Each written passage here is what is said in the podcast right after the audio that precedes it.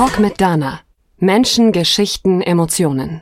Jeden zweiten Mittwoch ab 20 Uhr. Horaz 88.6, das Hochschulradio Stuttgart. Ja, hallo. Heute bei Talk mit Dana in Folge 21 habe ich den Autor und ich darf ihn Deutschlands Vorzeigedepressiven nennen, Uwe Haug hier im Studio. Hallo Uwe. Hallo. Diese Sendung schließt sich so ein bisschen an die Sendung von vor 14 Tagen an. Dort hatte ich einen Therapeuten, genauer gesagt einen psychologischen Psychotherapeut und diese beiden Sendungen haben schon ein bisschen was miteinander zu tun, denn es geht so ein bisschen auch um Therapie bei uns. Jetzt müssen wir aber ein bisschen, muss ich ein bisschen ausholen jetzt am Anfang, denn das ist schon das zweite Mal, dass du hier im Studio sitzt. Und wir haben schon eine Sendung gehabt letztes Jahr und da hast du erzählt von deinem erfolglosen Selbstmordversuch. Und deswegen haben, ja, haben wir uns auch gefreut, beide, dass du da bist, dass wir miteinander sprechen können. Und das ist doch schon drei Jahre her.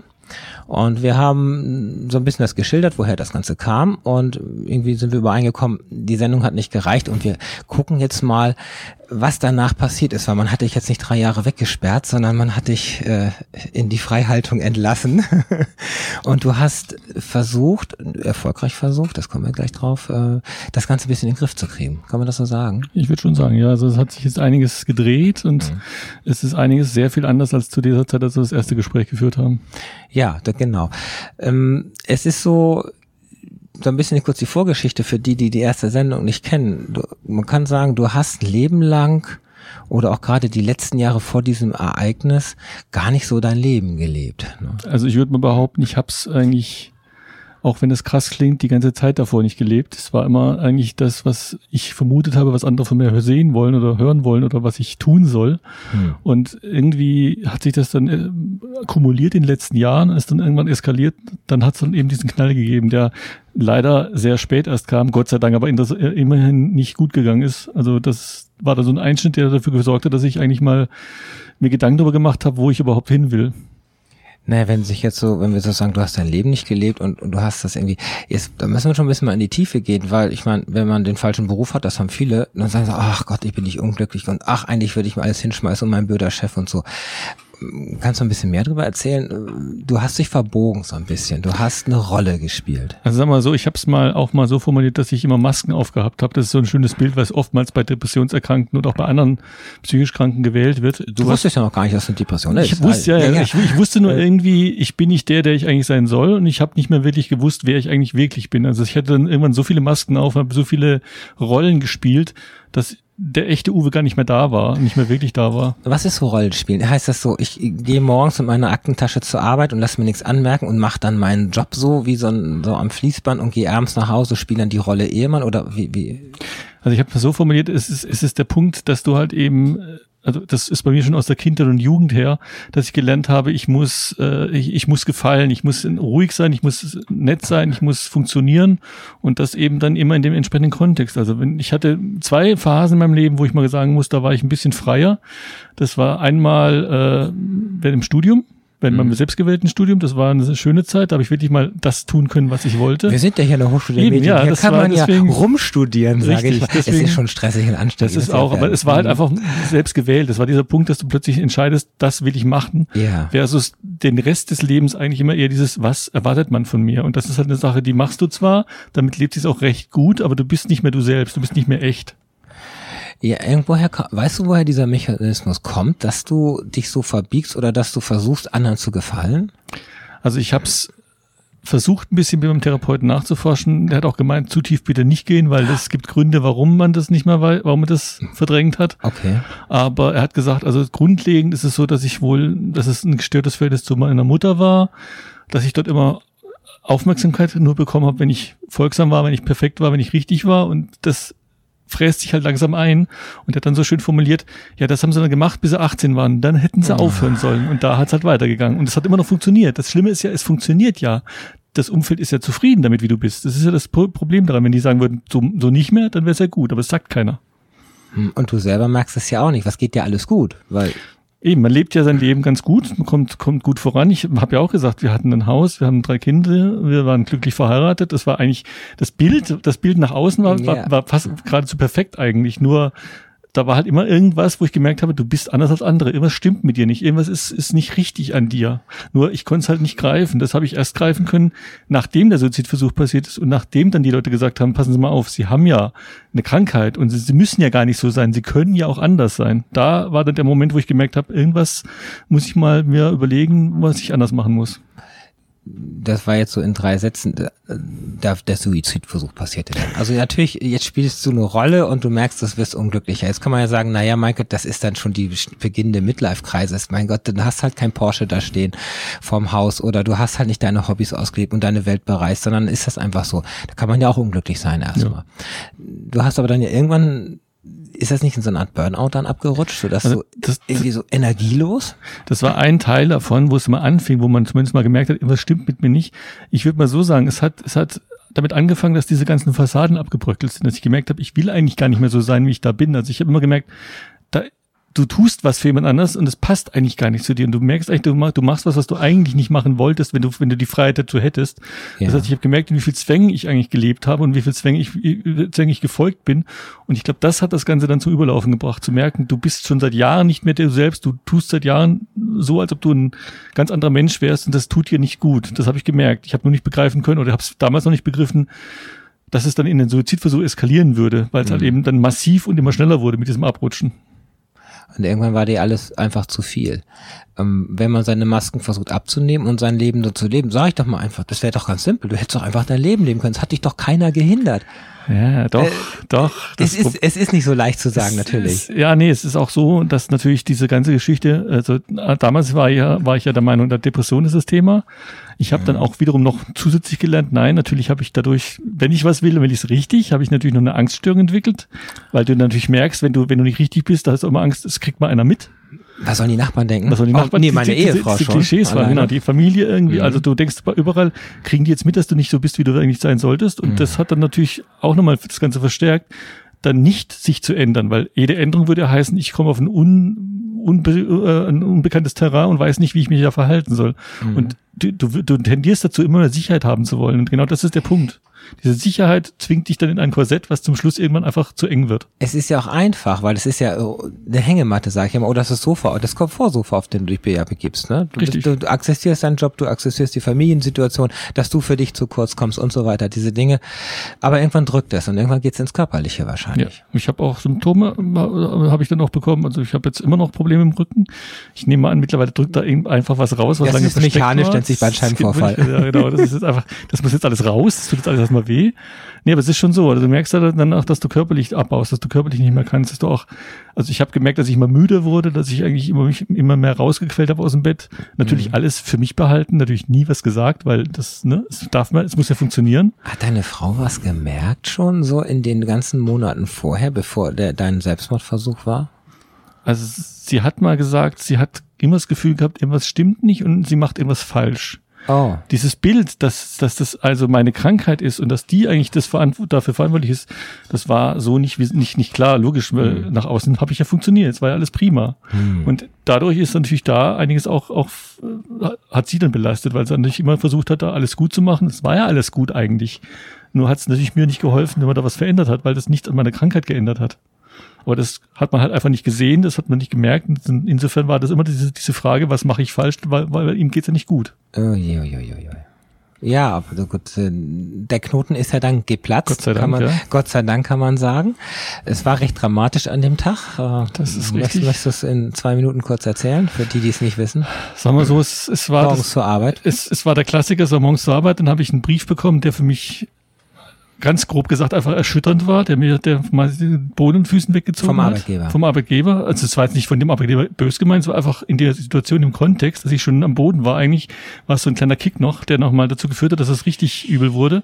Mhm. Und dann ist eigentlich so eine Art Selbstmechanismus losgelaufen, dass ich dann einfach versucht habe, mir das Leben zu nehmen durch einen Sprung. Das ist Gott sei Dank missglückt, weil die Türen zu waren, dann Suizidversuch durch, durch Rasierklingen und dann kam natürlich in dem Moment zu, zur Rettung meine Frau, die Gott sei Dank so ein Gefühl hatte, dass sie beim Telefon bleiben mussten, dann mich über einen Chat, den ich mit ihr angefangen habe, weil ich natürlich erklären wollte, warum ich das tue und mhm.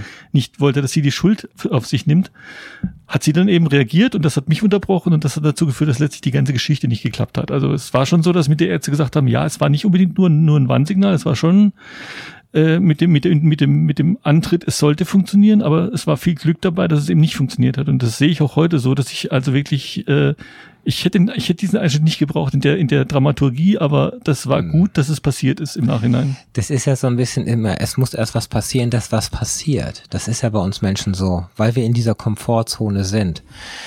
In dem Tag, 5. Februar war das, 2015, also es ist gute drei Jahre her, mhm. Da hat sich für deine Familie, für deine Frau und vor allem für dich viel verändert. So, du bist dann in die geschlossene, also erstmal einen Tag Intensivstation, dann habt ihr festgestellt, oh, geht ja wieder. Um, körperlich naja, gesehen, wobei, ne? wobei, ne? Nee, Herzschlag, eher, Lunge. Es, es war eher andersrum. Die haben festgestellt, es geht gar nicht mehr, weil der will ja vielleicht doch nochmal. Und deswegen so, müssen wir den ja. erstmal wohin schicken, wo er erstmal in Sicherheit ist. Deswegen auf die geschlossene, weil ich war tendenziell für die allen für alle Ärzte suizidal. Also ich habe ja, ja, immer noch, die wussten nicht, bin ich immer noch so drauf und deswegen war dann, bringen wir das mal in Sicherheit.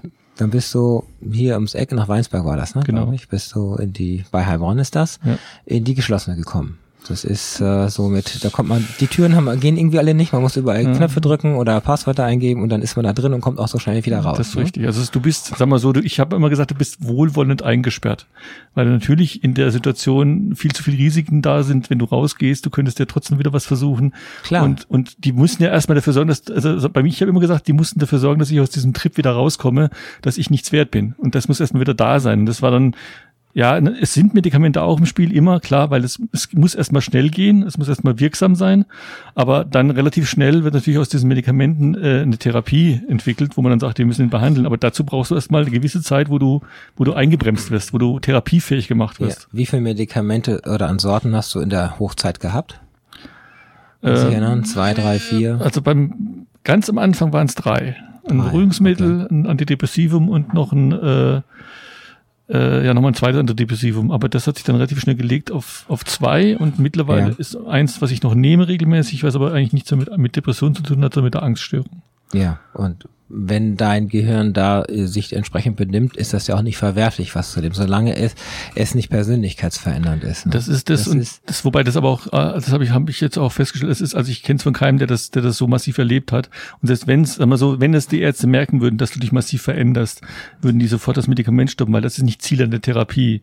Ziel von solchen Medikamenten ist eigentlich mehr, dir so weit zu helfen, dass du behandlungsfähig wirst, dass du quasi wieder also realistischer in die Welt guckst und, und bereit bist, mal über deine, deine Situation nachzudenken. Das sagt sich jetzt so leicht, wenn ich 20 Jahre was verschleppt habe und ich habe wirklich eine, eine Theaterrolle gespielt, ähm, kann ich Ihnen helfen? So jede Verkäuferin muss das ja, abends wahrscheinlich noch.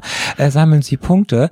Äh, das kriegt die so schnell aus dem Kopf auch nicht raus. Und äh, dazu jetzt in, der Anstalt und dann sind da ein paar Weißkittel, so stelle ich es mir vor. Und jetzt denken sie mal über Leben nach und jetzt, jetzt machen sie es mal richtig. So funktioniert es mhm. ja nicht, mhm. sondern das ist doch ein ganz langer Prozess, oder? Der bei dir auch ganz lange ging. Der geht immer noch, würde ich behaupten. Der geht heute noch genauso weiter wie, wie damals. Ich habe halt jetzt ein Level erreicht, wo ich für mich sage, ich habe, wie wir es so schön formuliert haben, ich habe die Sache im Griff, nicht mehr die mich. Also die Depression hat nicht mehr mich im Griff, sondern ich weiß jetzt mit der Depression umzugehen, aber das Aufarbeiten, also mir hat der Arzt mal gesagt, ähm, solange wie man das hat, solange braucht man auch es wieder loszuwerden. Also wenn, wenn ich dann rückblicke und sage 20 Jahre, na gut, okay, dann im ähm, Rentenalter werde ich mal ja. wieder ganz normal, in Anführungsstrichen normal sein. Vorsicht, ich will nicht normal sein, ich will ich sein. Wir wollen jetzt nicht definieren, was normal ist. Besser ähm, nicht.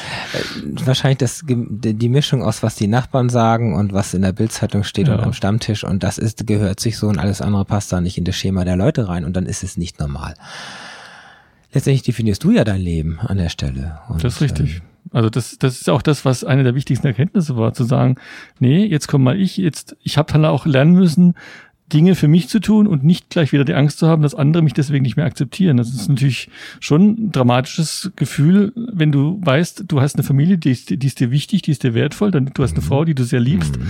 und trotzdem musst du jetzt mal wieder versuchen, du selbst zu sein und hast dann natürlich schon irgendwo die Angst, wenn du jetzt du selbst bist, bist du noch der, den sie dann haben wollte? Und sie hat das so schön gesagt, das war dann für mich der richtige Beruhigungsmoment, sie hat so schön gesagt, nee, jetzt habe ich den Mann, den ich geheiratet habe, wieder. Und das war für mich der Punkt, wo ich gesagt habe, okay, es hat Sinn gemacht. Weil sie dich kennengelernt hat, wann war das Jahreszeit? Das war quasi, also das war der zweite schöne Zeitpunkt, wo ich bei, wo ich in Heidelberg am Forschungsinstitut als, als Gastwissenschaftler forschen durfte, also auch wieder Freiräume hatte. Ich habe für mich gemerkt, ich brauche Freiräume, ich brauche selbstbestimmtes Handeln. Solange ich fremdbestimmt ja. bin, ist es für mich ungut. Dann akzeptiere ich es zwar und kann es auch, wie gesagt, vorspielen, aber selbstbestimmtes Handeln ist für mich das, was mich, was mir gut tut. Das haben aber ja viele Menschen, dass sie natürlich, äh, die, die in einem festen Job sind, die können ja gar nicht so selbst bestimmen. Also die, die Selbstständigen können es richtig gut, haben mhm. zwar auch Abhängigkeiten von ihren Kunden, aber wenn du so wie jetzt in einem Angestelltenverhältnis bist, ist das natürlich sehr, sehr schwierig. Das ist richtig, wobei ich da jetzt natürlich auch durch Wechsel in andere Bereiche mir früher erarbeitet habe, auch durch Priorisierung. Ich sage halt, ich habe halt vor äh, wirklich bis zur Grenze immer gearbeitet. Jetzt mittlerweile sage ich, ich das, das Normalmaß mit ein bisschen Zugabe ist genug. Also ich habe früher immer gesagt, ich habe Platinwasserhähne gebaut, heute baue ich halt maximal noch Gold. Mhm. Meistens reicht Silber. Aber wenn alle zufrieden sind mit deinen Leistungen, dann, dann ist es ja in Ordnung. Das ist der Punkt. Überhaupt mal zu, zu akzeptieren, dass, dass äh, da eine Zufriedenheit da ist. Nicht immer zu glauben, ich muss noch mehr drauflegen, ich muss noch mehr beweisen, weil das kippt halt irgendwann. Das schaffst du irgendwann nicht mehr. Kann man also sagen, die Arbeitsstelle spielt eine ganz, ganz wichtige Rolle bei dir. Also wie auch die Situation, das war der Brief, der äh, an der Arbeit war. Also sagen wir mal so, ich würde ich würde mal sagen, nicht die Arbeitsstelle an sich, sondern dieser Aspekt, dass mir die Arbeit damals viel, also diese diese Lohnarbeit viel zu wichtig mhm. war. Also nicht nicht im Sinne von äh, so wichtig nehmen, wie man es machen muss, um gut zu leisten, sondern das war quasi Kern des Lebens. Alles was was oder abstrakter ja. gesagt, alles was was Geld in, in die Kasse von der Familie bringt, war gut. Alles was meine Seele genährt hätte, was mir, was mir emotional was gebracht hätte, war schlecht, weil das bringt ja finanziell nichts. Und das Schlimme war, da hat meine Frau dann auch mal ganz recht, ganz richtig gesagt, ich klang dann irgendwann wirklich wie meine Mutter. Und die hat mich genau diese Gedankenwelten gehabt. Und als das kam, das war immer für mich der letzte Notnagel. Wenn sie das gesagt hat, wusste ich, oh, muss aufpassen. Okay, wir machen eine kurze Pause und sind dann gleich wieder da. Zurück bei Talk mit Dana. Heute in Folge 21 habe ich Uwe Haug hier im Studio und wir reden über Depressionen und wir reden darüber, wo das so ein bisschen herkommt. So, das ist aber bei jedem wirklich anders. Erschreckend ist, dass es geschätzt fünf Millionen Depressive in Deutschland gibt. Das ist ja eine gewaltige Zahl. Das ist richtig, vor allem wenn man sich dann vor Augen führt, das heißt ja nur Depression. Es gibt ja noch ganz andere psychische Krankheiten. Das heißt, das, was viele für so eine Ausnahmegeschichte halten, die nur ganz wenige haben, stellst du, das stellst du relativ schnell fest, dass das eigentlich eine sehr weit verbreitete Geschichte ist. Ich habe es vor allem daran gemerkt, als ich dann als ich dann eben angefangen habe, mich oder mich entschlossen habe, an die Öffentlichkeit zu gehen und dann gemerkt habe, mhm. da wo vorher kaum jemand darüber gesprochen hat, plötzlich kamen die Leute und meinten so, ja, endlich mal, ich traue mich jetzt auch mal und das ist schön, dass einer darüber spricht. Also du merkst, da ist ein Bedarf da an Öffentlichkeit für dieses Thema, weil halt eben viele betroffen sind, die sich da nicht trauen. Ist das ein Tabuthema so? Lange Zeit gewesen auch? Ich würde sagen, medial sind wir mittlerweile auf einem guten Weg. Da taucht es schon in, in, in der Presse auch, im Fernsehen auch häufiger auf, aber es ist immer noch dieses, dieses private Umfeld oder das persönliche Umfeld, auch das berufliche Umfeld, wo wir einfach Angst haben, wenn ich jetzt das sage, dann halte ich mich für nicht mehr leistungsfähig und die Geschichte halt. Das ist wie mit Alkoholismus, das wurde ja auch mal viel verheimlicht. Ich kann mich erinnern, wenn ich zur Schule gefahren bin, noch als Kind in, in der Straßenbahn war das noch, die haben dann die Bierflaschen aus ihren Aktenkoffern schon rausgeholt aus ihrer Tasche und haben vom Morgen schon getrunken und solche Dinge. Und da wurde viel verheimlicht und sowas auch, wenn ich was an der Seele habe. Ich habe ja letztes Mal einen Seelenklempner hier gehabt und so hat man ja spöttisch das gesagt zum Therapeuten. Aber heute ist es zwar nicht schick oder in, aber wenn ich heute was hab, dann gehe ich zum Psychiater oder zum Therapeuten und dann erzähle ich ihm was und dann fängt er an, mich ja zu therapieren. Also es hat sich nach meiner Beobachtung ein wenig in der Gesellschaft auch gewandelt der Umgang damit. Der Umgang schon, aber wie gesagt, ich habe immer noch das Gefühl, dieses, dieses an, an, das, an das private Umfeld gehen oder an das berufliche Umfeld gehen, das trauen sich noch nicht so viele, weil es einfach immer noch dieses Gefühl gibt von, wenn ich das sage, dann mal halten mich für weniger leistungsfähig oder mhm. noch viel schlimmer, was ja immer wieder passiert, wenn solch, solche Attentate oder sonst irgendwas läuft, dann halten die mich für gefährlich. Das war ja dann das, warum auch diese ganze Geschichte mit Bayern ja, dann. Wir kommen ja gleich genau, noch zum Psychiatriehilfe. Das ist ja genau dieser Punkt, Bayern. dieses Gefühl, dieses Gefühl zu haben, wenn ich das sage, dann, dann halten die mich für, für gefährlich oder für komisch.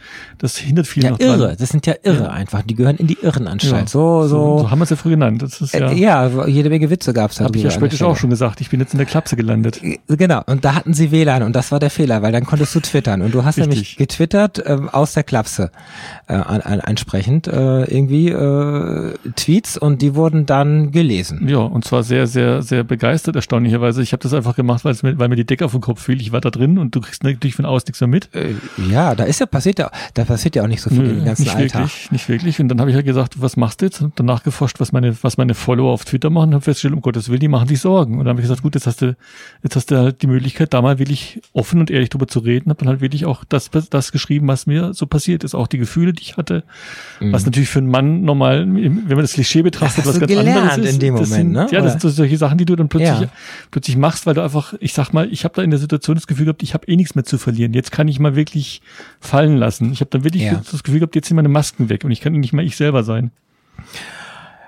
Dann, du warst ja nicht lange in der, in der, du warst eine Woche auf der, auf der geschlossenen, äh, irgendwie so, und mhm. dann kommt man in die offenen, in den offenen ja, offenen Vollzug. Vollzug. Das klingt ja wie sagen, bei einer JVA so letztendlich. Nein, du hast schon Auslauf und wir dürfen ja die Freiheit nicht berauben. Du darfst auch jederzeit gehen, wenn du ich, willst. Das wenn ich freiwillig eingeliefert bin, dann ja. Genau. Du warst dann in mehreren offenen letztendlich ich war, also Ich war, ich war einmal in der offenen in Weinsberg, einfach um mich medikamentös einzustellen, um was mhm. zu haben, was für mich funktioniert, weil das dauert meistens eine gewisse Zeit, bis diese Medikamente wirklich funktionieren und danach halt in einer so einer das nennt sich Tagesklinik, das heißt, du bist quasi tagsüber in der Klinik und dann abends und morgens zu Hause, übernachtest zu Hause. Mhm. Ich sag mhm. mal, ich habe dann ich habe immer gesagt, spöttisch, ich habe an meiner Seele gearbeitet. Also ich bin arbeiten gegangen, aber halt von neun bis fünf und nicht an, an, an einem Job, sondern an meiner Seele arbeiten. Hilft denn so eine Tagesklinik, wenn ich jedes Mal in diese Daheimsituation ja wieder zurückkomme, wo dann diese alte Welt ist, die, die ich ja mit einer Maske äh, überlebt habe und wo ich auch alle betrogen habe, lange Zeit? Also sagen wir so, bei mir war der Vorteil natürlich, ich war, ich war, mein Problemfeld war nicht das Privatleben. Also meine Familie war für mich eher so eine mhm. Art Rettungsanker, auch, zum, auch nachdem das passiert ist bei mir war es das berufliche Umfeld und vor allem dieser Druck, den ich mir selber gemacht habe, äh, dass ja, man sagt ja auch, wenn du in der, in der Offen bist, also wo ich in Weinsberg war, gab es diesen einen Punkt, dass man mhm. gesagt hat, ähm, wir, wir testen sie mal aus, sie dürfen mal Wochenends einen Tag heim und gucken mal, ob sie ob es überhaupt durchstehen. Und man durfte natürlich jederzeit wieder in die Klinik kommen, wenn man nicht, wenn man gemeint hat, es geht nicht. Und bei mir war es aber so, es ging relativ gut. Deswegen war dann da der Schluss relativ schnell, nee, jetzt dahin. Und das Schöne daran ist halt eben in der Tagesklinik wurde mehr therapiert. Ich habe mehr, mehr Therapiesitzungen gehabt, ich habe mehr Gespräche gehabt. Das, was ich eigentlich gebraucht habe. Wie läuft das ab? Also Einzelgespräche, Gruppen oder wie stelle ich mir das vor? Ähm, Im Prinzip hast du alles. Du hast einmal die Einzelgespräche mit dem Therapeuten einmal die Woche. Das ist mhm. der Klassiker, wie, wie auch im Fre Einmal die Woche nur? Wie in freier Wildbahn. Ja, du hast ja, du hast eine Station mit 20 Leuten, die müssen ja durchkommen irgendwie. Ah ja, okay. Aber da hast du auch noch, noch Gruppengespräch und was halt ich gemerkt habe, was mir sehr gut getan hat, die Gespräche mit anderen Betroffenen. Einfach dieses, dieses zwischen den Sitzungen, zwischen den Therapien mit anderen Patienten reden und dann merken, denen geht's genauso wie dir, die haben dieselben Geschichten erlebt und ah. die merken für sich auch plötzlich, nee, so wie es war, war es nicht richtig und ich muss mal an mir was tun. Das Wichtigste, was ich eigentlich gelernt habe, war diese Erkenntnis zu haben, wegzukommen von diesem, alle anderen sind schuld, hin zu diesem, keiner ist wirklich schuld, sondern du kannst entscheiden, was aus, was aus dieser Geschichte wird. Und du bist der, der das verändern kann, nicht die anderen. Du kannst die anderen zwar ändern, aber dann wird sich an deiner Situation nichts ändern. Und das war, glaube ich, so der wichtigste Erkenntnisgewinn, den ich, den ich gebraucht habe, um überhaupt mal, mal an mir was zu verändern. Also, dass du für dich und dein Leben ausschließlich ganz alleine ja. selbst verantwortlich bist, wenn man so krass ausdrückt. Ja, richtig. Und vor allem auch dieses, dieses, dieses Bewusstsein zu bekommen, ich entscheide, ob der Tag gut oder schlecht wird. Und ich entscheide, was ich aus dem Tag mache. Und natürlich können andere versuchen, mich zu beeinflussen, aber es ist immer auch ein, auch ein Teil meiner Entscheidung, ob ich mich von den Menschen so beeinflussen lasse. Also ich muss immer, das war aber, es ist, es ist hart, es klingt jetzt auch so einfach zu erklärt, aber ich ja. kämpfe immer noch damit, aber ich versuche halt jetzt immer wieder mir zu, mir, mich zu hinterfragen, tust du das gerade für dich oder tust du das, weil du glaubst, jemand anders will das von dir haben? Ja, manchmal muss man natürlich auch schon die Rolle des Familienvaters, du hast drei Kinder und du bist Ehemann, also auch die Rolle als Ehemann sind auch zwei Rollen, die du hast, die muss man ja auch erfüllen, weil das sind ja Erwartungen, wenn, wenn Wochenende ist, dass Papa was mit den ja. Kindern macht, ne, so. Und das war, das war aber das Problem, das war dieses, diese Erkenntnis, die ich brauchte in der Klinik auch, äh, schon angefangen, rauszufinden, mhm. welche Masken wollte ich und welche Masken habe ich mir angezogen, weil ich dachte, ich brauche sie. Und das, diese Unterscheidung zu machen, natürlich, natürlich werde ich mich im Beruf anders verhalten als privat. Ich werde mich in einer, in, einer, in einer Situation mit einem Fremden anders verhalten als mit einem Bekannten. Das sind ja. normale Masken, aber ich habe halt da das Ganze ins Extrem geführt und habe eigentlich nur noch Masken aufgesetzt und nur noch Masken, die anderen wie so ein Roboter durchs Leben letztendlich. Und wenn ich dich ja. dick getroffen hätte, hätte ich gedacht, wie geht's dir wirklich, dann hättest du eine gut. Floskel. Ich hätte gesagt, gut. Ja, das ist gut. ja dieses, äh, denn wenn ich wirklich jemand frage, wie geht's dir wirklich, dann meine ich ja, wie es wie es seinem Herzen geht, ja. wie es wie es wie es ihm geht, wie es äh, seinem Gefühlsleben geht. Und ich Aber möchte. Ne? Da muss dir auch, da muss dir auch immer klar sein, das hat mir auch der Therapeut schon formuliert. Wissen Sie, die meisten fragen gar nicht, wie es ihnen geht. Die sagen das nur. Und die interessieren sich gar nicht, wie es dafür wie es ihnen geht. Das heißt, wenn sie, wenn sie schlecht drauf sind, ist es genauso irrelevant, wie wenn sie gut drauf sind. Ja, die How are you Floskel halt ja. im, im, im Amerikanischen. Das ist einfach, und dann sagst du halt gut weil äh, es will keiner von dir eine Geschichte hören in dem Moment, sondern einfach, es ist eine Floskel, vielleicht wirklich heute ja. auch bei uns geworden. Und da fährt man halt seinen kleinen Freundeskreis, die, mit dem man sich dann austauscht ja. an der Stelle. Aber das ist ja auch das Schöne daran, das, das, zu lernen, dass du eben, dass dir eben klar werden muss, so viel, ich habe immer angenommen, alle möglichen Menschen würden vermuten, wie ich bin und was ich, wenn ich was falsch mache, würde jeder merken und jeder würde, würde über mich urteilen, was völliger Blödsinn du hast ist. Bilder weil, gemalt. Weil die, die ja. meisten Leute, die meisten Leute sagen ja, die interessiert ja gar nicht, wie, wie es dir wirklich geht. Wie, was du die, die vergessen dich in dem Moment, wo du weg bist.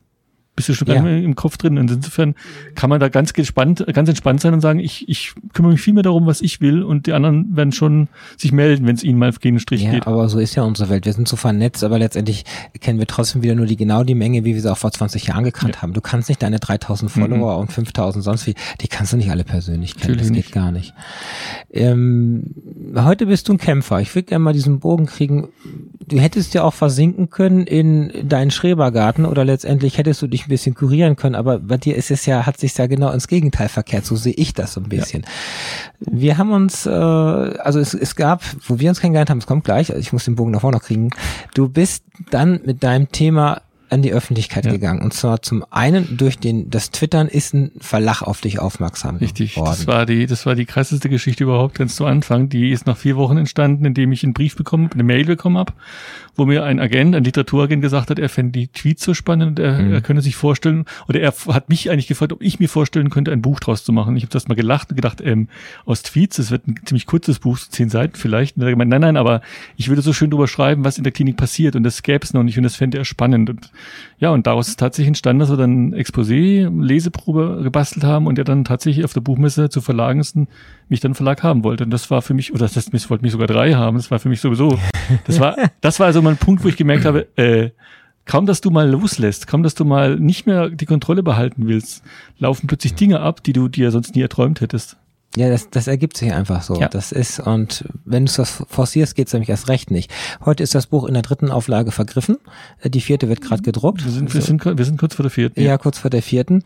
Und äh, das Buch hat 420 Seiten und da drin hast du im Prinzip deine Geschichte bis zur Entlassung geschrieben, Richtig. kann man so sagen. Ist, ne? Im Prinzip ist es die komplette Nacherzählung dessen, was ich in den Kliniken ja. erlebt habe. Hm plus ein bisschen auch, was ich so an Selbsterkenntnis gewonnen habe, das ist aber relativ wenig, es ist viel Fokus darauf, was erlebt man als Patient in Kliniken, wie läuft das ab, was hat man für Behandlungen, was, was für Erkenntnisse gewinnt man dort eigentlich, weil das habe ich für mich ja auch gemerkt. Als ich rein bin, war ja auch für mich das Bild von, von der Irrenanstalt, wie gesagt. Ja. Es hat sich ja erst gelegt, als ich gelernt habe, was da passiert. Und das ist alles eigentlich bei weitem weniger dramatisch ist, als man sich das vorstellt. Die das, Normalen sitzen da drin. Richtig. Wir sind alles die Gestörten gerade. Das ist eine der beliebtesten Zitate in den, in den Medien. Mein, mein Tweet, wo ich geschrieben habe, in der Klinik sitzen die normalen Menschen, mit dem im Alltag draußen mit dem Wahnsinn nicht zurechtkommen. Das ist der Problem, weil wir haben, wir haben wirklich einen Wahnsinn. Und das ist ja diese Burnout-Geschichte, das ist die mhm. Überforderung von vielen Menschen. Das ist die Digitalisierung, die wir haben, die Transformation, dass die Leute teilweise nicht mehr mitkommen. Sie werden einfach nicht mehr abgeholt. Ja. Und dann der ganze Stress, nicht nur jeden Tag in Stuttgart hier mit dem Auto durch die Gegend zu fahren, sondern eben auch an der Arbeit, wenn du keine Leistung bringst und dann kriegst du solche schönen Briefe, bringen Sie mal mehr Leistung so oder wie auch immer. Ich kenne das ja selber aus meinem Berufsleben. Dann kriegst du Druck von allen Seiten und dann bist du wie ein Roboter, muss funktionieren. Und das mhm. erstmal zu erkennen, dass das alles nicht normal ist und nicht zu dir passt, das hast du ja gehabt dann. Die Erkenntnis ja, ja aber dann war noch der lange, der relativ lange Weg. Ich sag mal, ich würde behaupten heute immer noch davon wegzukommen und zu sagen, jetzt mache ich mein Ding und das ist gut so und ich habe trotz allem, dass ich nicht mehr 180 Prozent leiste, ja. bin ich noch anerkannt und habe noch meine meine Sicherheit irgendwo ein bisschen, habe meinen Beruf noch, aber habe jetzt auch, auch andere Dinge, die mir am Herz liegen, die, die auch was wert sind. Und das zu erkennen, dass das auch, auch was ist, was einen inneren Wert hat, das ist, das ist, das ist eine schwierige Sache. Ja, wollen wir mal kurz die Punkte. In der, an der Arbeit gab es dann eine Eingliederung. Du bist dann vorsichtig wieder an deine Arbeit ja. herangeführt worden. Erst mit Bleistift und Papier und dann mit dem Computer oder wie nee, war das? Nee, nee sagen wir so, es war erstmal so, dass ich, dass ich die, also die, der eine Teil der Wiedereinleitung heißt einfach, man guckt mal, ist der Mensch wieder belastbar, kann der wieder mhm. arbeiten? Das heißt, ich bin immer noch krankgeschrieben, fange aber an mit zum Beispiel zwei Stunden pro Tag, dann ja. steigere ich nach vier Wochen auf vier Stunden pro Tag, dann auf sechs und dann fange ich wieder normal an zu arbeiten. Okay. Bei mir war es aber so, ich habe auch für mich erkannt, diese ganze Geschichte mit dem Informatiker, ja, das war auch zum großen Teil war das nicht wirklich ich, das war ein Teil von mir, nicht mal der größte Teil. Ein anderer Teil war viel wichtiger und habe dann gesagt, gut, du merkst, du kannst das eigentlich gar nicht so gut, wie du es wie du's von dir erwarten würdest. Also guck mal, dass du dich mhm. woanders positionierst. Und da ist dann die Idee entstanden, eben aus diesem ganzen Kreislauf mit Softwareentwicklung, die viel hochstressig ist, hoch zeitintensiv und alles wegzukommen zu was anderem. Wobei dann die Leute natürlich gelacht haben, als ich gesagt habe, ich möchte in die Hotline. Weil ich gesagt habe, das ist mit ja genauso Menschen. Stress. N nicht mit Technik, die ja, funktioniert genau. und logisch ist, sondern mit Menschen, die, die, ja. die, die, du ja selber nicht verstanden hast, sich ja selbst als Mensch nicht ich, richtig verstanden. Und ich sag halt mal so, ich habe jetzt halt was Schönes, weil jetzt habe ich erstens mal, ich habe neun bis fünf, ich habe feste mhm. Zeiten eigentlich fast, fast 100 Prozent genau, wo ich weiß, dann setze ich den Kopfhörer auf, dann gehe ich arbeiten, dann setze ich wieder ab, dann mhm. ist vorbei. Und ich habe immer diese kurzen Erfolgserlebnisse, was natürlich auch gut tut. Das tut der Seele gut, wenn du merkst, du kannst jemand helfen. Ich habe halt ein Helfersyndrom, das weiß ich. Und das, das pflegen zu dürfen, das ist toll. Und ich, in, in den überwiegenden Fällen kann mhm. ich den Leuten auch wirklich helfen, die sind auch glücklich darüber und das ist halt einfach was Schönes. Das ist für mich was, wo ich merke, das erdet mich, das, das bin wieder eher ich, das ist wieder mein Ding und ich spüre ich spür einfach, dass ich mich da wohlfühle. Das heißt im Prinzip, du hast A, deinen Arbeitsplatz behalten, das ist ja schon mal viele Depressive, das oh, sind nicht mehr leistungsfähig, dann suchen sie mal was anderes. Mhm. Das ja, oder sie werden ja ständig krank, weil, weil du ständig deine Panikattacken oder Rückfälle hast. Also da kann man dem Arbeitgeber ruhig sagen, wow, ja. Und er hat zu dir gehalten. Er hat das, das war ein wichtige, das war eine wichtige Botschaft ganz zu Anfang. Als ich mhm. in der mhm. Klinik war, relativ frühzeitig kam dann das Feedback aus, aus der Firma. So, Herr Haug, jetzt erstmal gucken Sie nach sich machen sich keine Gedanken, wie lange das dauert. Sie müssen wieder fit sein, sie müssen wieder gesund sein. Alles andere ist erstmal irrelevant. Das ist nicht selbstverständlich. Und das ist nicht selbstverständlich. Genau. Da war auch, das war auch ein wichtiger Bestandteil meiner Heilung eigentlich, zu wissen, ich bin nicht jetzt aus allem, aus allem rausgefallen, sondern ich bin jetzt erstmal quasi rausgenommen worden, um zu gucken, wo muss ich denn mich wieder einsortieren. Aber jetzt kann man sagen, du bist da einsortiert, es ist jetzt so, passt, das ist okay, das passt, das passt jetzt, ja. und, und du hast dein Feedback und ziehst ja auch deine Energie da auch raus. Wenn ja. du jemand an der Hotline hilfst, ist das ja toll, das wenn er schön. hinterher sagt, Spaß. Herr Haug, Sie haben mir toll geholfen, es ja. läuft wieder, was immer es auch ist. Das gehen wir gar nicht drauf ein, wie die Firma heißt. Das ist so die Arbeit. Ähm, deine Frau, da kann sich ja jeder denken, dass die eine Menge mitgemacht hat. Die wird auch nächstes Jahr hier im, bei mir sitzen, bei mhm. Talk mit Dana und ich werde mit deiner Frau mal ganz alleine reden.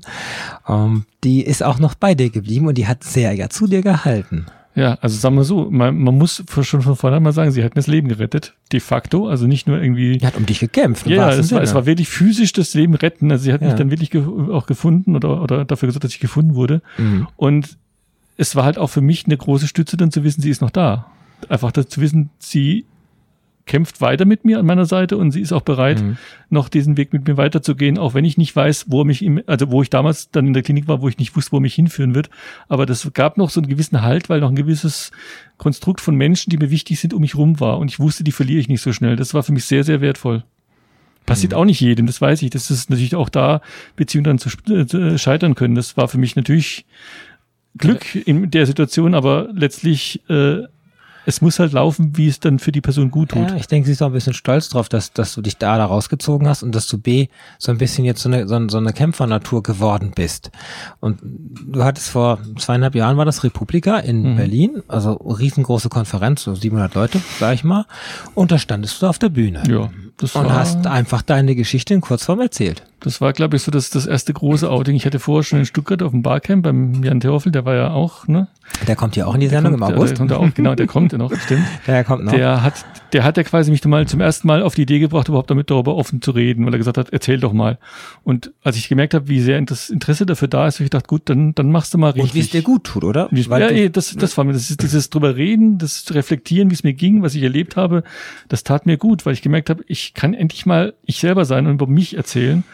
Und dann habe ich gesagt, gut, wenn, wenn das schon klappt, dann mach's doch mal richtig. Und die Republik war für mich schon immer so eine Instanz, wo ich mal eine Session ja, haben wollte. Wie weil einfach, ganz weil oben. einfach die, ja, die, mhm. die Leute sind auch da, die Leute sind auch wirklich sehr spannend und sehr, sehr vielfältig und sehr offen für solche Themen. Okay, dass dann der Saal geschlossen werden musste, weil er überlaufen war, no. hätte ich nicht gedacht. Die musste die Türen zumachen, weil keiner mehr reinkam. Und das Feedback war, war klasse. Also das war halt für mich, das war, glaube ich, der, der, der Punkt, wo ich gesagt habe, jetzt gehst du wirklich weiterhin an die Öffentlichkeit.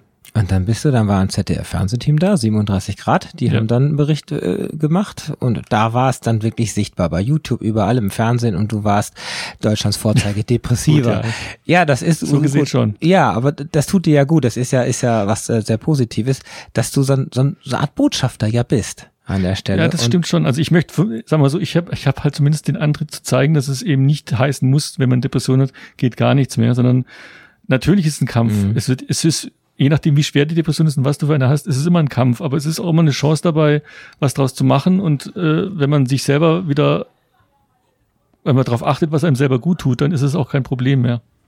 Ja, das ist, denn Depression ist ist ja eine Krankheit, sie ist auch anerkannt mhm. um, entsprechend und sie ist auch blöderweise als Behinderung auch anerkannt. Das ist natürlich jetzt so eine Geschichte, das wirft natürlich nicht das so ein ist, positives Es ist, sag mal so, es ist zweischneidig. Ich sage ja. schon, ich habe ich hab, ich hab einen Behinderungsgrad, ich habe mir das extra äh, mhm. bescheinigen lassen, weil ich gesagt habe, ja, es ist schon was, was mich behindert im Leben. Aber eine Behinderung ist ja nicht unbedingt nur das Negative, sondern man kann auch sagen, wenn eine Behinderung, wenn du aus der Behinderung was, was schöpfen kannst, wenn du dann dein Leben trotzdem in den Griff bekommen kannst, wenn du daraus was machen kannst, ob das dann wirklich eine Behinderung ist oder nur, nur ein Teil deines, deiner speziellen Persönlichkeit, Ich sag ja, mittlerweile, meine Depression hat mir auch vieles gebracht. Also so komisch das klingt. Also ich glaube, ein Teil meiner Kreativität kommt daher, weil ich ja natürlich die Masken musst du ja ausleben. Da musst du ja kreativ sein, um das zu entwickeln.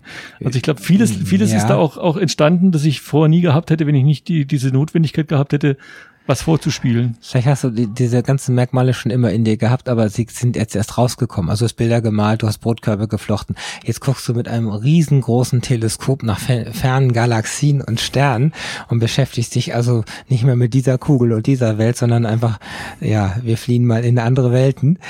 Ähm, das hat, das hatte, ich weiß, glaub, ich weiß, weiß nicht, wer es war. Ich glaube, Einstein, der gesagt hat, nee, äh, Hawking hat gesagt, dass man halt in den Weltraum gucken soll, weil da könnte intelligentes Leben herrschen, weil auf der Erde findet man ja keins. Ja, der ist auch leider nicht mehr ja, unter uns, aber, Steve, Stephen Hawking. Aber es ist, ich sag mal so, es ist halt für mich jetzt wieder mehr mhm. auch Lust daran, Dinge zu tun, die mir einfach Spaß machen. Die ist mir es so Lebenslust, die kommt so? Ja, würde ja. ich schon behaupten. Es ist dieses wieder, wieder Dinge tun wollen, die keinen, keinen wirtschaftlichen Nutzen haben, die aber einem in der Seele gut tun, die einem, einem bereichern, die einem einfach Spaß machen. Das wieder akzeptieren als ein Teil von deinem Leben und zwar als einen wesentlichen Teil. Das ist was, was ich nach und nach gelernt habe, dass das elementar wichtig ist. Wow. Wir kommen mal gleich nach der nächsten Musik zu der Geschichte. Du wolltest ein zweites Buch schreiben, wie das so gelaufen ist und zu der Petition, die du letzten Monat beim Bayerischen Landtag gestoppt hast. Zurück bei Talk mit Dana. Heute habe ich den Kämpfer und Autor Uwe Haug. Ja, heute, jetzt sage ich mal Kämpfer im dritten Teil. Das Grundthema ist Depression und auch Angststörung und, und viele, viele Begleitgeschichten der sind. Und wir haben so ein bisschen seine Geschichte gehört und dann soll keine Angst vor der geschlossenen oder auch der offenen, den Therapiegruppen haben. Es ist äh, erleichternd, in der Gruppe auch drüber zu reden, wenn man Gleichgesinnt hat. Man bestärkt sich zwar dann nicht unbedingt, aber man bestärkt sich schon im weiteren Weg. Ja, man nicht, zeigt nicht. sich quasi, dass man, dass man nicht, nicht alleine ist und das ist schon mal sehr viel wert. Raus aus der Opferrolle, würde ja, ich so sagen. Das Einfach, auch. das ist. Und wie du schon zwischendurch so sagtest, für Männer ist das ja unheimlich schwer, weil die eben nicht so emotional, sage ich mal, von den auch Strukturen, nicht alle, wir wollen die alle in den Topf schmeißen, aber so an seine Gefühlswelt und an, an dieses mhm. ranzukommen, war nicht einfach für dich. Aber du hast es ja hingekriegt. Ja. Man sagt ja auch, dass es, dass es tatsächlich anscheinend Unterschiede gibt, wie Frauen und wie Männer Depressionen verarbeiten. Also mhm. man sagt eher, dass die Frauen eher die, die Tendenz haben, wirklich sich zu vernetzen und das, das dann eben auszutauschen. Drüber quatschen. Ja. Drüber quatschen. Und der Mann ist ja dann wiederum, ist ja immer noch bescheuert, bescheuert ja, genau, bescheuert geprägt. Das heißt, du bist entweder aggressiv oder, oder stützt ihn solche Geschichten. Also das ist immer noch, das ist ja auch ein Teil von diesem, von diesem Stigma, was du noch hast. Du musst dich so und so verhalten. Und das kann dazu führen, dass es eben nicht klappt das, das Stigma. Und das ist, das ist jetzt so ein bisschen der Punkt.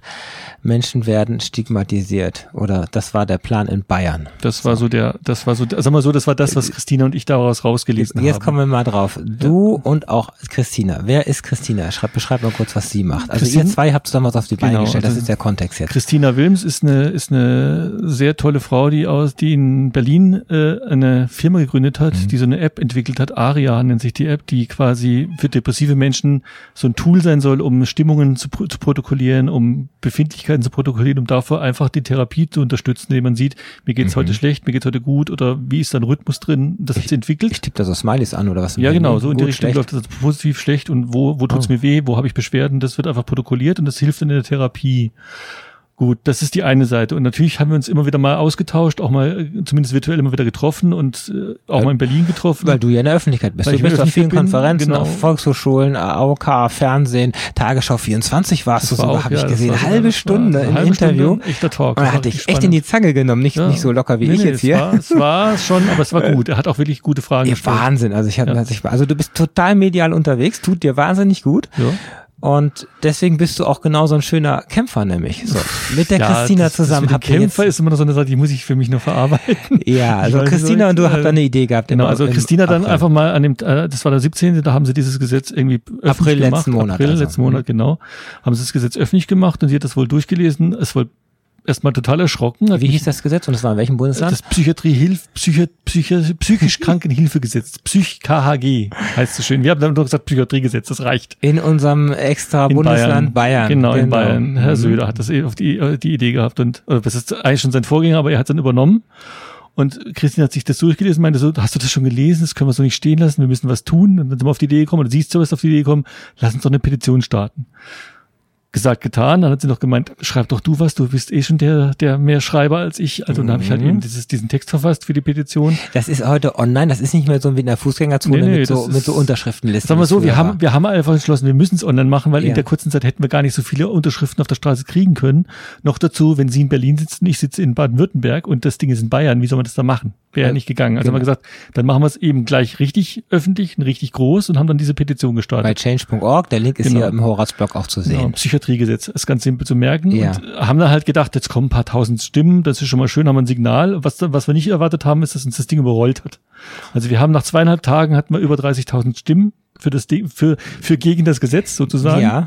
Und das war dann halt für mich das Signal, äh, auch mit dem mit dem mit der Genehmigung von Christina richtig loszurennen, weil sie ja gesagt hat, sie ist an dem Wochenende nicht erreichbar unbedingt, sie kann das nicht so gut. Mach du mal. Und das hat sie mit den sie Freiheit gegeben und das hatte ich dann natürlich entsprechend ausgenutzt und habe dann halt eben medial sagen wir so, aus allen, aus allen Rohren gefeuert. Also ich habe auf Twitter war ich dann aktiv, ich habe auf allen Facebook-Kanälen, ich habe die SPD, die Grünen, die Oppositionsparteien alle angeschrieben und was ich nicht für möglich gehalten hätte, letztlich hat's gewirkt. Also wir haben letztlich tatsächlich an dem Tag, also über, wir durften an dem Tag tatsächlich sogar erstmal in den Landtag rein. Moment, erstmal der Tag, erstmal eine Woche ist vergangen. Genau. So. Und dann war, war, war der Tag im Prinzip, oder es war im Prinzip das Wochenende vor dem Beschluss, wo dieses Gesetz beschlossen werden sollte im Bayerischen Landtag. Und dann hattet ihr wie viele Stimmen zusammen bei der Übergabe? Dann? Also bei der Übergabe waren wir 92.000 280. So, das Als heißt, geschrieben fast, hatte, waren es 85. fast 100.000 ja. Menschen haben gesagt, wir wollen dieses Gesetz nicht haben. So, und es war klar, dass ihr da kommt. Aber ich meine, der Herr Uwe Haug ist ja ein Nichts. Ja. Der kann ja sich nicht in den Landtag da stellen, auf die Bühne und sagen, ich will das hier nicht, weil das haben ja Arbeitsgruppen ausgearbeitet. Also ja, einfach kriegst du ja, nur weil du das willst, das nicht gestoppt. Nee, das, das, das ist ja. auch eine Sache, die ich immer, immer wieder signalisieren möchte. Es war nicht die Petition allein. Es war einfach der öffentliche Druck. Wir haben dann auch Kontakt geknüpft zu, zu Selbsthilfegruppen, zu den, zu, den, zu diesen Beratern, die anscheinend das Gesetz ja so haben wollten, wo wir rausgefunden haben, stimmt gar nicht. Und das Schöne war, in dem Moment, wo wir protestiert haben mit dieser Petition, kam eigentlich von allen anderen Seiten das Signal, ihr habt vollkommen recht, so geht das nicht. Wir wollen das auch nicht haben. Mhm. Was natürlich uns wiederum sehr geholfen hat, die Stimmen zu sammeln. Und das war dann so eine Art gegenseitiges Hochschaukeln. Und dann halt noch der Entschluss, wir müssen irgendwie versuchen, das schön zu übergeben, medial, medial, visuell gut. Ja, wenn also, da einer da steht einen Umschlag übergibt, das, das ist langweilig. die Menschen ja. da, nicht die Politiker. Eben, dann haben wir erstmal so ein schönes Symbol gemacht. Wir haben so, ich habe dann so, ein, so, ein, so ein Käfig besorgt, so ein Pseudo-Vogelkäfig mit einem mit einer Meise reingesetzt, also eine Meise für den Knall eben, eine Videokamera und dann eben noch dieses dieses Schild mit den Unterschriften, mit der Unterschriftenzahl. Und das haben wir übergeben, plus mhm. einen USB-Stick, wo die ganzen Unterschriften drauf waren. Und wem habt ihr das übergeben und in welcher Form? Also es war zuerst zuerst wusste ich gar nicht wer. Wir haben wir ich war auf, auf der anderen Seite. kein Ansprechpartner. Herr Söder hat sich ja nicht ja, mit nee, dir in Verbindung ich hab, gesetzt. Nee, ich habe ja das Schöne war, die Medien haben uns ein bisschen geholfen, glaube ich, weil wir sind dann äh, angereist und als ich montags angereist bin, habe ich auf der auf dem also quasi eine halbe Stunde vor Einlauf in in den Münchner Bahnhof habe ich noch geschrieben, Herr Söder, wie sieht's aus? Wer, wer, wer nimmt's denn entgegen, weil wir sind nur Verhaltensorganelle, wir sind nicht gefährlich. und das hat dann Verhaltens was verhaltensauffällig, haben wir gesagt, genau und nee, Verhaltensorganelle und das Schöne war, das hat dann Münchner Merkur persifliert, hat das quasi in, binnen einer halben Stunde in einen Artikel ge gegossen. Mhm. Und das war natürlich klasse, weil das war sofort medial wieder präsent. Die Parteien haben sich bei uns gemeldet. Wir haben plötzlich Kontakt zu den Partei zu den, zu den Fraktionschefs bekommen, die dann gesagt haben, wir unterstützen euch, wo trefft ihr euch, da gehen wir hin, wir, wir stecken euch einen, wir stecken euch einen Rücken. Waren die alle da, außer die, die CSU? So ungefähr. Genau, also, also vor, vor, dem, vor dem Landtag waren alle da, außer CSU. Die SPD war drin, das wusste ich. Die wollten auf uns warten innen drin, weil die ja Vorsitzende ist, von dem, also die, die den Ausschuss da leitet. Und wir haben quasi in dem Morgen, nachdem wir eine Pressekonferenz anberaubt haben, das Signal bekommen, ja, wir dürfen doch in den Landtag, in einen eigenen Raum. Oh. Ja gut, wir haben hinterher auch von, von Fachleuten gesagt bekommen, das ist auch Absicht, weil wenn du draußen stehst und da sind 50 Leute um dich rum, sieht es beeindruckend aus, als wenn du alleine in dem Raum bist mit den Parteivertretern. Das ist ja nicht so. Der einsame Uwe Haug, genau. der da kurz den USB-Stick mit den Stimmen übergibt. Aber es war halt schön, weil ZDF war da, ARD war da, RTL war da, also wir hatten medial die Aufmerksamkeit, die wir gewünscht hatten. Super. Und was halt das Schöne war, wir saßen dann quasi eine halbe Stunde später im, im, äh, in diesem Ausschuss und kaum, dass wir sitzen und kaum, dass der Ausschuss eröffnet wird, kriegen wir von, der, von dem CSU-Vertreter gesagt, ja, das Gesetz wird in, in wichtigen Teilen geändert. Und zwar letztendlich genau die Sachen fliegen raus, die wir nicht haben wollten. Was, was war das? Äh, also was hast also, du wirklich im Großen und Ganzen beanstandet? Also sagen wir so, das Gesetz war ja, war ja eigentlich, eigentlich ein Witz. Hilfegesetz, ja, ja, Hilfe kann man nicht wirklich sagen, das kannst du rausstreichen. Die hatten im Prinzip vier, vier äh, Abschnitte, wo es darum ging, wie man Menschen helfen kann mit Not, mit, also mit Notfalldiensten, was mhm. wichtig ist, was gut ist. Aber die restlichen, ich glaube, es waren 35 Paragraphen, ging nur darum, wie bringst du Menschen unter, die zwangseingewiesen sind. Also Menschen, die halt zum Beispiel, klassisches Beispiel, ähm, jemand hat eine Psychose und greift in der Psychose jemand an. Das ist mhm. einfach die Krankheit. Die, wenn man die behandelt, passiert sowas nicht. Der ist dann mal zwangseingeliefert und wird dann eben nach den Kriterien des, des Strafgesetzbuchs, also des Maßregelvollzugs behandelt. Also sprich, mhm. wie ein Verbrecher. Und dass das natürlich im Endeffekt heißt, da traut sich keiner mehr, sich behandeln zu lassen, weil man könnte ja eingewiesen werden. Das war für uns relativ schnell klar, dass du natürlich die Hilfe dann, dass die Leute sich nicht mehr helfen lassen, dass es wieder schlimmer wird, dass wieder Stigma entsteht, das war uns ziemlich schnell klar. Deswegen musste das raus, dieses, dieses, dieses Vermischen von dem, von diesem Maßregelvollzug, also mhm. für Straftäter, die mhm. psychisch krank sind und dem normalen psychisch kranken Menschen. Okay, das musste weg, geht überhaupt nicht. Und wir wollten halt auch, was wir auch beschlossen hatten, eine Datei zu eröffnen, wo Menschen, die zwangseingewiesen wurden, nach der Entlassung noch geführt werden für fünf Jahre. Das heißt also auf gut Deutsch, du kommst in eine Polizeikontrolle, du hast Pech, der findet, der stellt fest, du warst mal in der Maßregel, äh, in der, in der Klinik, in der Psychiatrie und dann sagt er, oh, kommst du mal mit, sie sind verdächtig. Ja, oder polizeiliches Führungszeugnis, du bewirbst dich auf genau. Job oder du bist irgendwo stigmatisiert. Das ist Eben. ja genau das, was, was man ja nicht mehr das, will. Und das war ja so, wir haben ja dann gelesen, ich habe danach geforscht, auch habe dann mit, mit Fachleuten gesprochen, alle gesagt, Leute, das müssen wir verhindern, das geht so nicht. Das, es, es gab von den Psychiatern, es gab von den Psychologen, gab es Statements dazu, die gesagt haben, das ist der Wahnsinn, das dürft ihr nicht machen, das ist Blödsinn. Ein Riesenrückschritt ja. ist das ja letztendlich. Und dass das natürlich dann geklappt hat, ich denke mal, natürlich war unsere Petition ein kleiner Anteil dran, logisch. Also das war da ganz, ganz ohne das, äh, ganz ohne Anteil war es bestimmt nicht, aber diese, diese Summe, diese, diese Masse an, an, an äh, Widerstand aus verschiedenen mhm. Fraktionen, aus verschiedenen Richtungen, plus die medialen Präsenz, die plötzlich da war. Ich glaube, Herr Söder hat nicht damit gerechnet, dass sich so viele Menschen für psychisch, psychisch Kranke einsetzen würden. Das war natürlich auch nochmal ein Signal.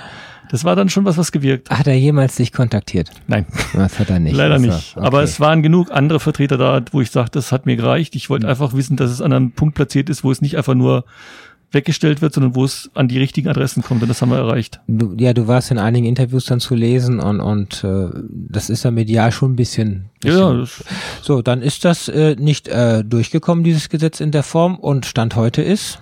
Stand heute ist, also es gab vor kurzem eine, eine, eine Anhörung im, im Landtag, wo es erstmal darum ging, dass noch nichts da ist. Es gibt keine neue Version. Mhm. Und wir haben jetzt auch gesagt, die Petition läuft nach wie vor weiter. Also man kann immer noch unterschreiben. Wo steht wertvoll. sie heute?